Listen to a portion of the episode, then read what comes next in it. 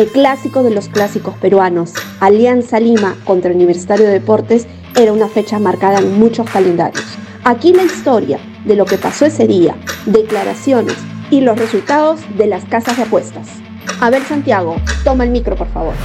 El domingo 4 de septiembre se llevaría una edición más del Superclásico. Alianza Lima y Universitario de Deportes, considerados los equipos más populares y ganadores del país, iban a protagonizar un nuevo episodio.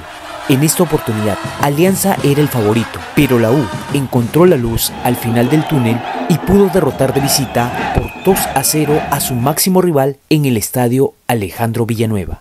El juvenil defensor de 21 años, Leonardo Rugel, se transformó de centro delantero y convirtió su primer tanto en la temporada para los cremas. Toma carrera Cabanilla, con el segundo palo, está el primero, gol, gol de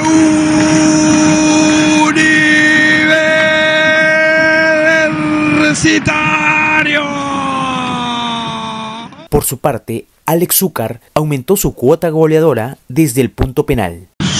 Al arco. Gol. Universitario 2. Alianza Lima 0. De esta manera se vivió un nuevo clásico del fútbol peruano, donde en la previa se habló mucho del retorno de la figura aliancista Jefferson Farfán pero su regreso al campo de juego pasó casi desapercibido. Ahora vamos hasta Tumbes con Roxana Córdoba. Toma el micro, por favor. ¿Qué le parece dime, ¿qué le parece a usted este triunfo de la U? Dinos, como hincha. ¿Cómo, cómo, cómo? Repítalo, por favor. Como hincha, ¿qué te parece este triunfo de la U? Eh, al menos el equipo nosotros, ganó, ¿no? nosotros siempre hemos ganado, esos aliancistas, ellos segundones, siempre lo hemos ganado. Ellos nunca nos han ganado nosotros, no son nada. ¿Qué se espera ante esto? Acá este siempre va a seguir, a donde sea. Así estamos nosotros, lo más distante posible del Perú, siempre vamos a estar con la U. Viajaremos hasta Iquitos con Jorge Carrillo. Toma el micro, por favor. Muchas gracias, ha terminado el clásico del fútbol peruano y estamos aquí en Iquitos y la hinchada de la U ha salido por varios sectores. Por seguridad hemos eh, evitado seguir a la caravana, pero estamos con un hincha aquí que hemos encontrado que está parado mirando cómo está yendo la caravana por la ciudad. ¿Ha ganado tu equipo, la U? ¿Qué opinión te merece?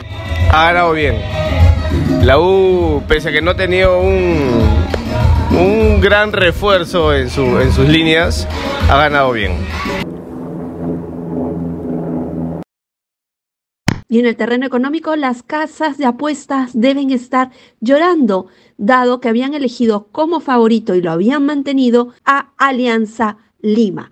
Ellos consideraban que por su condición de local, su historia reciente y el buen momento que atravesaba, ellos estaban como favoritos, dado que tenían un pago de 4 a 1. Recordemos que las casas de apuestas son un millonario de negocios que desde este año pagan un impuesto de 12% y se espera recaudar de ellas 114 millones por este concepto.